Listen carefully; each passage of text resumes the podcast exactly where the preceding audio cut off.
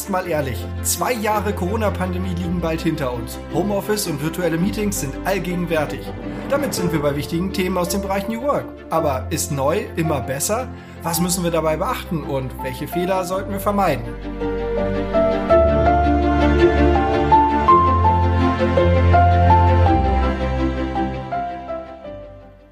Das erzählt uns heute Boris Wehmann und deswegen sagen wir Moin und herzlich willkommen. Vielen Dank, dass du dir Zeit für unseren Podcast nimmst. Moin, sehr gerne und ich freue mich hier zu sein.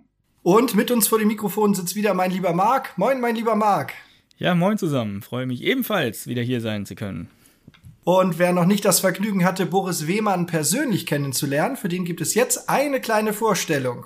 Mit seinen 57 Jahren ist er in einem Alter, in dem andere schon auf die Rente schauen. Nicht so Boris Wehmann.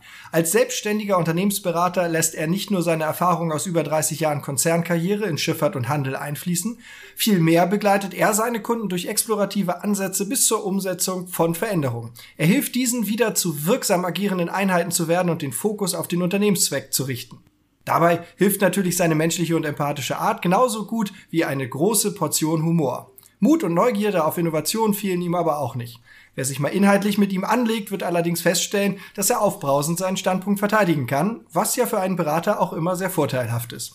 Aller Veränderungswille braucht aber auch mal eine Pause. Mit eigener Weiterbildung, Büchern und Zeit in der Natur gestaltet Boris Wehmann diese sehr konstruktiv. Wer ihm etwas Gutes tun möchte, der schenkt ihm seine Zeit für den persönlichen Austausch und vor allen Dingen gemeinsame Erfahrungen. Ich hoffe, ich konnte das so ein bisschen auf den Punkt bringen, Boris. Absolut, ich finde mich damit absolut wieder. Vielen Dank, Merlin. gerne, gerne. Ähm, wir waren total neugierig. Äh, als Spediteure wollen wir natürlich wissen, was bedeutet Konzernkarriere in der Schifffahrt? Das ist eine sehr tricky question, wie die Insider sagen. Äh, Konzernkarriere in der Schifffahrt bedeutet aus meiner Sicht, wenn man übergreifende Funktion wahrnimmt. In meiner letzten Position zum Beispiel war ich zuständig für vier Länder, für die Länder Deutschland, Österreich, Tschechei und Slowakei. Ähm, in einem anderen Schifffahrtskonzern war ich auf European Head Office. Ähm, verantwortlich für das gesamte europäische Pricing. Also je nachdem, wie man das betrachtet, Konzernkarriere betrachte ich immer so, wenn man übergreifend tätig ist mit übergreifenden Funktionen. Ah, okay. Ja, die, die Reedereien sind ja gerade gerade nicht so hoch im Kurs in der Logistik. Da ähm, äh, gerade so die Spediteure haben da ja eine Meinung zu. Das stimmt. Ähm, und natürlich bin ich mit entsprechenden Gefühlen hierher gefahren. Aber da ich nicht mehr selber in der Schifffahrt bin, habe ich nicht gedacht, ich fahre ins Feindesland, ähm, sondern ich denke, dass wir uns mit offenen Armen empfangen. Und ähm, wir beide wissen ja auch, dass die Zeiten auch manchmal wieder andersrum sind.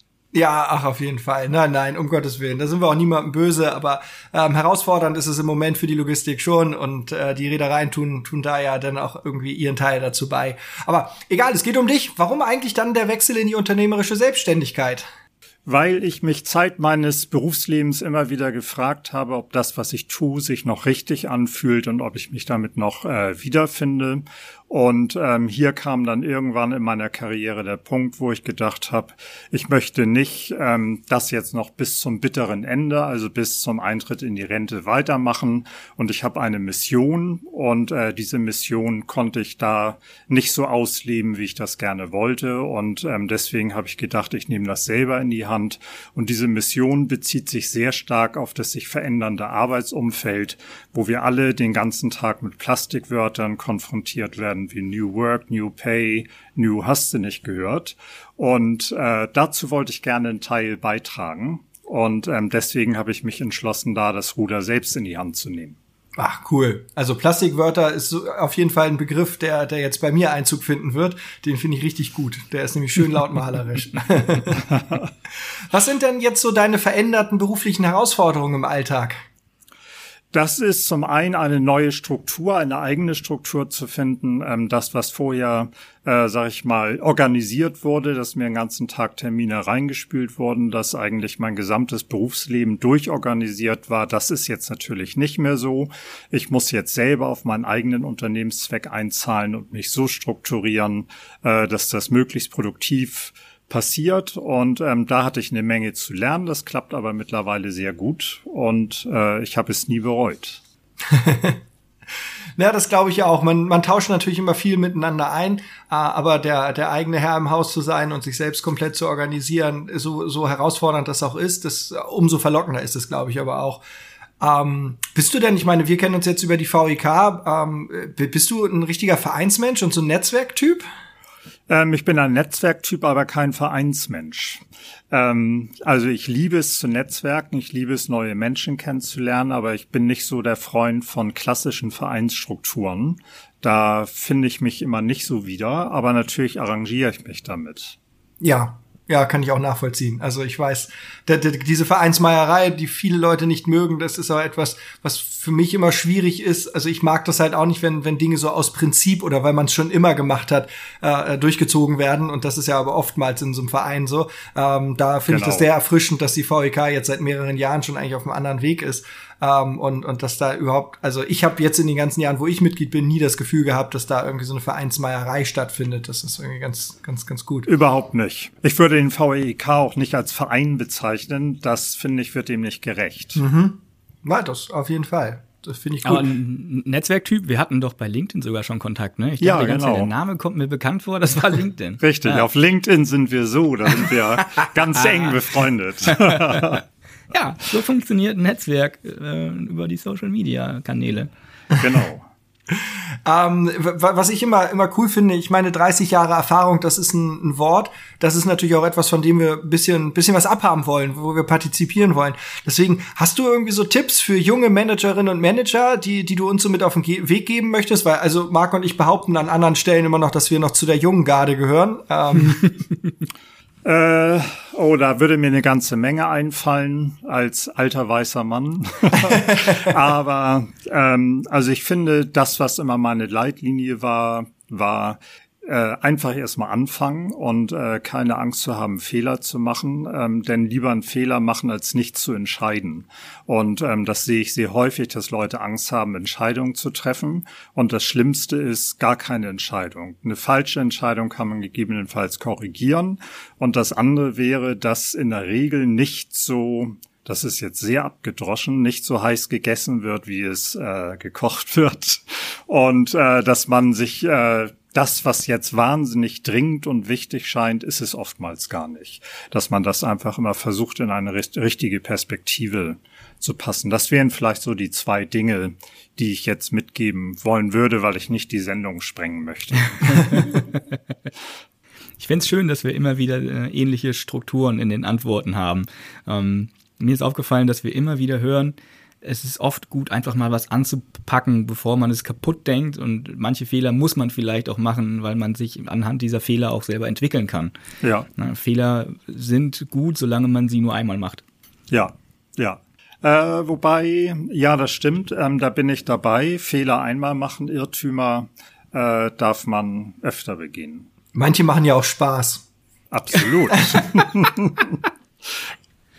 Also es war ein Irrtum zu glauben, ich könnte doch noch so viel trinken. Zum Beispiel. Aber das geht nächstes Mal dann vielleicht. Ja. Eine Frage des Trainings. ja, genau.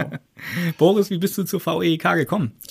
Ähm, ich bin dazu gekommen, weil ich schon immer ähm, ehrenamtlich äh, sehr engagiert war. Ich bin auch äh, ich weiß nicht, ob ich hier andere Vereine nennen darf, aber ich bin zum Beispiel auch Fördermitglied bei äh, Viva Con Aqua de St. Pauli und ich habe ein Patenkind über Plan und ich wollte gerne auch noch was berufliches, ehrenamtliches tun. Und so bin ich ähm, letztendlich über ein paar Recherchen auf den VEK gekommen. Ich war auch mal im Wirtschaftsausschuss bei der Handelskammer und da hat man auch Berührung. Und ähm, die Werte des VEK, die sind mir sehr nah. Und ich finde, das sehr wertvoll, eine Institution zu haben, die sich so ehrenamtlich einsetzt und versucht, jung und alt miteinander zu verbinden und das mit diesen Werten. Und äh, gerade als äh, Hamburger an dritter Generation ähm, gehöre ich noch zu den Leuten, das ist auch wieder ein Klischee, ähm, dass äh, der tatsächlich auch noch mit Handschlag Geschäfte machen würde. Und ich finde, dass sich in der heutigen Zeit so eine so ein Grundmisstrauen immer mehr breit macht und äh, da finde ich es gerade wichtig diese traditionellen Werte wirklich hochzuhalten und dafür einzutreten, dass es auch noch anders geht. Mhm. Hamburger Handschlag haben wir auch schon drüber gesprochen in einer der früheren Sendungen. Wie nimmst du die Versammlung denn heute wahr? Funktioniert das, diese Kooperation von Jung und Alt, das Einbinden von allen Altersstrukturen in der Versammlung? Noch nicht hundertprozentig. Und äh, bis vor gar nicht so lange Zeit hatte der VEK, obwohl ich da Mitglied bin, für mich durchaus noch so den Anstrich der alten Herrenriege, ähm, weil ich finde, dass die die PS noch nicht so richtig auf die Straße gebracht haben, die dahinter stecken. Ähm, jetzt, wo ich da mehr äh, involviert bin und mich auch aktiver mit einbringe, sehe ich, dass das überhaupt nicht so ist. Das habe ich komplett revidiert. Das ist ein sehr, sehr umtriebiger Verein mit ganz äh, tollen Leuten, äh, die man da kennenlernt. Also ich bin inzwischen wirklich ein, ein großer, großer Verfechter mehr denn je. Und äh, ich finde, da kann man großartige Sachen machen. Welche Sachen zum Beispiel? Du hast gesagt, du bist jetzt aktiver. Bist mhm. du in mhm. Ausschüssen aktiv? Ja, ich bin im Unternehmertum-Ausschuss und ich äh, engagiere mich jetzt auch bei den Unternehmerlotsen. Ähm, ich habe zwei äh, Mentees von der HSBA. Das ist ja auch ein Programm, ähm, wo der VEK mit äh, involviert ist, Strich war ähm, die ich bei ihrem Masterstudiengang begleiten darf. Das macht mir auch sehr viel Spaß. Und gerade diese Verknüpfung von Tradition und Jung finde ich sehr, sehr gut. Ja, dieses, dieses Mentorenprogramm an der HSBA ist großartig. Ähm, ich, ich bin da auch Teil, ähm, hatte, hatte einen Menti, ähm, äh, mit, mit dem ich jetzt noch Kontakt habe. Äh, das ist so beeindruckend, was da an, an, an wirklich coolen jungen Leuten ist, was, was für interessiert die Fragen die stellen, was auch man selbst als Mentor eigentlich auch irgendwie aus solchen Gesprächen mitnimmt. Das, also da muss ich sagen, ähm, da, da, da hat irgendjemand mal richtig gute Entscheidungen getroffen, weil das begeistert mich richtig. Absolut. Und ich habe auch schon unfassbar viel gelernt von meinen Mentees. Es ist ja auch immer ein Geben und Nehmen, ne? Es ist immer, ja. immer gut, wenn man in beide Richtungen beides geben kann. Vermitteln und auch lernen voneinander. Ja, ganz genau. Und im Ausschuss Unternehmertum bist du doch auch Merlin, oder? Nein, nein, nein. Ich mach, ich mach Kommunikation. IT ah. und Kommunikation heißt das. okay, ich dachte, ihr kennt euch darüber vielleicht. An welchen Events oder auf welchen Events kann man dich so treffen? Bist du an dieser klassischen Jahresabschlussversammlung auch immer am Start?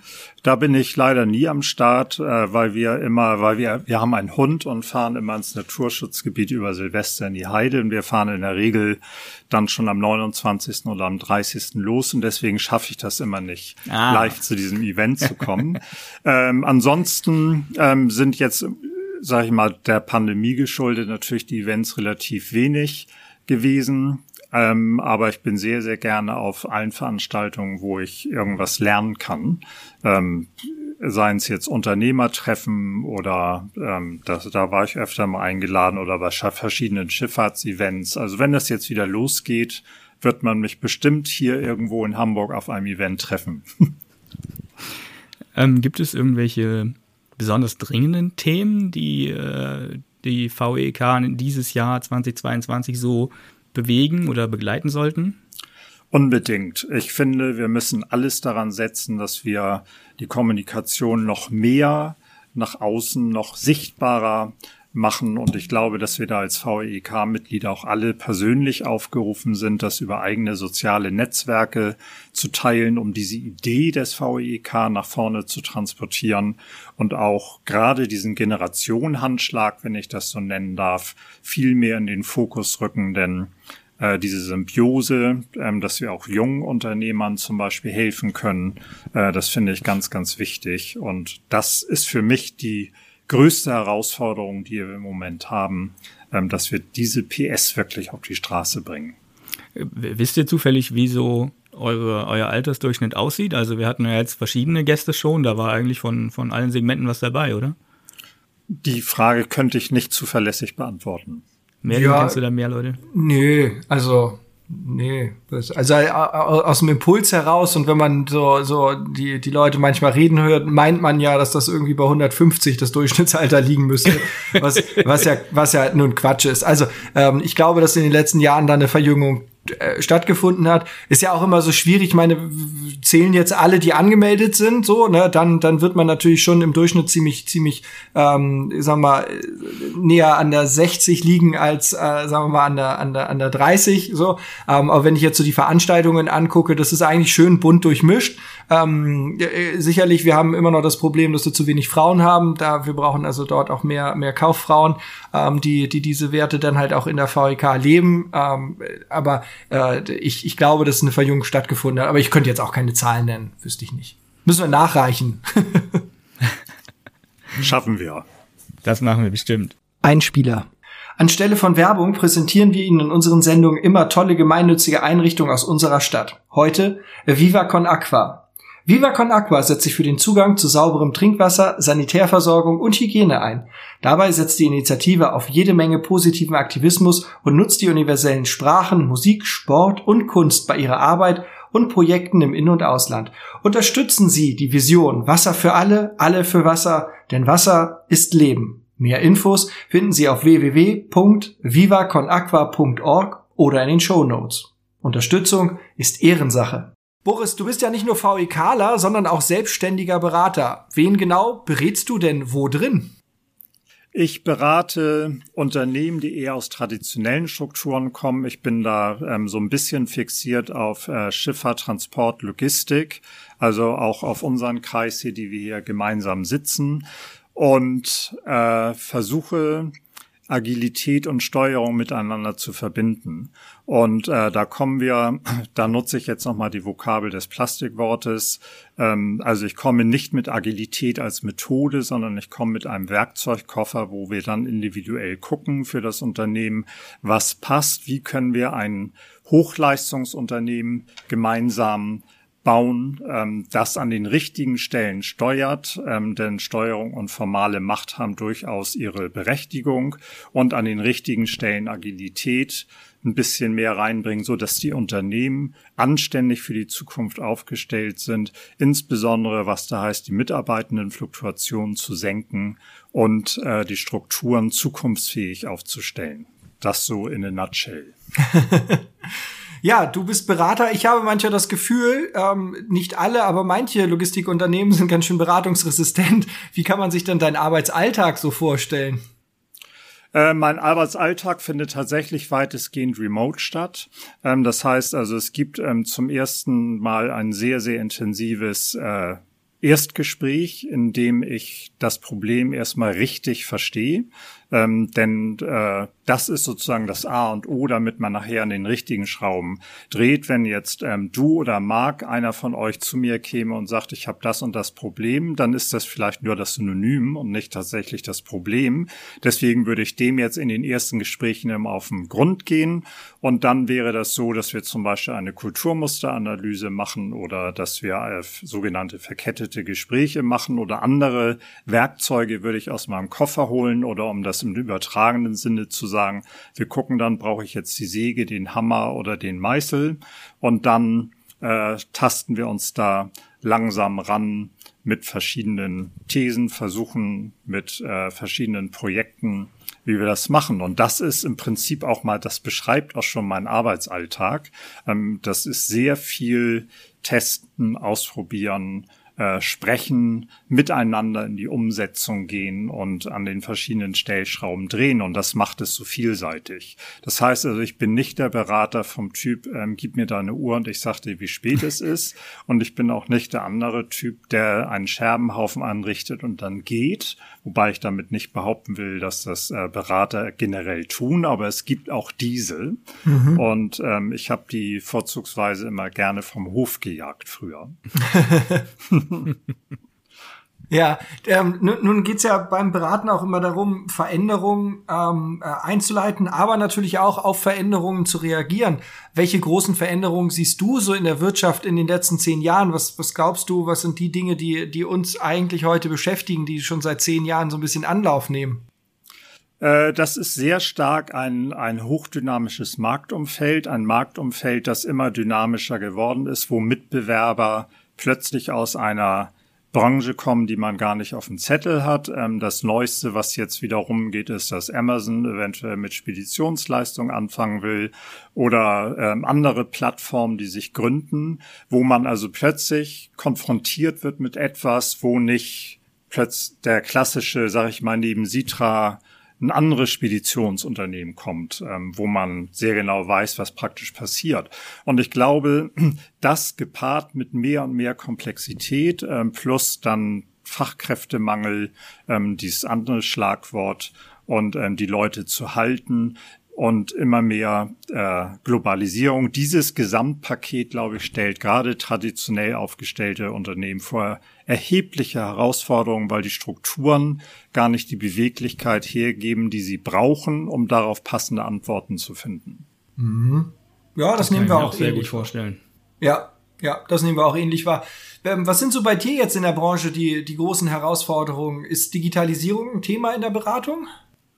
Digitalisierung ist ein Thema, ähm, wie das immer ein Thema ist. Auch das, finde ich, ist ein schon sehr überstrapaziertes Wort. Ähm, es gibt viele Prozesse, die kann man digitalisieren. Da muss man jetzt aber nicht immer so ein Buhai drum machen. Aber es gibt auch viele Dinge, die sollte man nicht digitalisieren. In meiner Branche die größten Herausforderungen sind sag ich mal, eigentlich die Masse an BeraterInnen, die es gibt und äh, dass viele doch eher mit Methoden kommen, so nach dem Motto One Size Fits All. Und äh, das, finde ich, wird auch jetzt mehr und mehr eine Herausforderung, weil ich dann eigentlich das gleiche in Grün mache, was meine Kunden an Problemen haben. Mhm. Ist es schwer, gerade wenn, du, du hattest das ja gesagt, sind irgendwie viele Leute unterwegs, die, die unpassende Lösungen ähm, an den Markt oder besser gesagt an den Kunden bringen, ähm, äh, Leute, die halt auch vielleicht teilweise echten Schaden anrichten. Du, du sprachst ja davon, einen Scherbenhaufen zu, dass einige einen Scherbenhaufen äh, hinterlassen. Ist es schwer in so einer Branche ehrbares Verhalten im Geschäftsalltag zu zeigen? Persönlich finde ich das nicht, weil ich die Werte wirklich lieb. Ähm, bei mir sind sie nicht aufgesetzt, weil man das so macht, sondern weil ich tatsächlich sehr daran glaube und ich ziehe dann mein Ding durch. Vielleicht brauche ich damit immer ein bisschen mehr Elan sozusagen, um durchzudringen und dann einen Kunden von mir zu überzeugen, weil ich halt nicht verspreche, ich komme jetzt mit der und der Lösung und ähm, bei mir ist alles ganz ehrbar und das kannst du mir glauben. Ähm, man muss das tatsächlich, dieses Vorleben, das muss man tun, aber ich finde es nicht als Herausforderung und das ist es auch wert, so oder so. Lass uns dann ein bisschen über New Work sprechen welche Ideen oder vielleicht auch Ziele stecken für dich hinter diesem doch weit gefassten und ausgelutschten Begriff vielleicht mittlerweile auch? New Work ist ja nicht so new. Uh, new Work ähm, basiert ja auf einer Idee von Friedhof Bergmann aus den 1970er Jahren. Ich bin nicht ganz sicher, 76, 77 irgendwie sowas, als er sein erstes Werk dazu verfasst hat. Und New Work wird inflationär heute benutzt für alles, was anders ist als das, was wir heute haben. Das geht los von meinem Lieblingsbegriff, dem Bällebad, über wir rutschen jetzt ähm, statt die Treppen zu benutzen, wie das bei Google eine Zeit lang mal der Fall war und ähm, wo sehr die Mitarbeitenden im Zentrum der Aufmerksamkeit stehen und sozusagen alles getan wird, um entschuldigt den saloppen Ausdruck, den Menschen den Moors zu pudern. und ähm, dabei wird so ein bisschen vergessen, ähm, wofür Unternehmen ja mal angetreten sind, dass es einen Unternehmenszweck gibt, ähm, auf den eingezahlt werden muss. Und ähm, das ist auch zeitgleich eigentlich diese diese Problematik des Begriffs New Work, ähm, weil das nichts ist, was man greifen kann. Das ist nichts Konkretes. Ähm, darunter wird ganz viel zusammengefasst, auch Dinge, die da nicht reingehören. Ja, das habe ich, das Gefühl werde ich mittlerweile auch nicht los. Alles und jedes wird mittlerweile unter New York zusammengefasst, wie du ja auch eben gesagt hast. Deswegen meinte ich vorhin, dass der Begriff vielleicht auch schon so ein bisschen ausgelutscht ist. Was würdest du denn sagen, was dringend mal neu gedacht werden muss in der Arbeitswelt? Das gesamte System Arbeit, ähm, so wie das heute strukturiert ist, muss es neu gedacht werden. Ähm, das System Arbeit, wie Unternehmen heute funktionieren, ähm, ich nenne das nach dem tayloristischen Prinzip, ähm, das ist das, was nicht mehr funktioniert. Die pyramidische oder die, äh, die Pyramidenstruktur sozusagen, äh, wo Merlin in diesem Fall jetzt oben als Geschäftsführer sitzt und dann hast du darunter Bereichsleiter, Abteilungsleiter, Teamleiter, dann kommen irgendwann die Mitarbeitenden. Und wenn wir jetzt auf ein komplexes Problem stoßen, also auf ein Problem, für das wir keine Antwort haben, dann wird das in einer pyramidischen förmigen Struktur eskaliert immer zum nächsthöheren Vorgesetzten. Das braucht unwahrscheinlich viele Botengänge, ganz viel Abstimmung zwischen den Hierarchiestufen, zwischen den Bereichen. Das kostet Zeit. Und am Ende, ähm, ohne jetzt was zu unterstellen, hat Merlin gar keine Ahnung von dem, worum es da eigentlich geht und soll dann praktisch eine Entscheidung treffen. Mhm. Und ähm, das ist aus meiner Sicht ähm, das, was wir neu denken müssen. Und da habe ich andere Denkmodelle, die ich dann praktisch anbiete für meine Kunden, wie man das sozusagen so ein bisschen korrigiert kriegt. Und das ist auch die Problematik mit New, mit diesen ganzen New-Themen. Immer wenn ich versuche, eine neue Methode auf etwas Altes aufzusetzen, bleibt ja das Alte trotzdem bestehen. Wenn ich die Wände neu anmale, habe ich ja nicht ein neues Haus. Und ähm, deswegen müssen wir da sozusagen wirklich an das Fundament gehen wenn wir uns jetzt eine Idee von dir erschleichen wollten, was könntest du einem, einem kleinen und mittelständischen Unternehmen wie uns denn in dem Themengebiet äh, raten?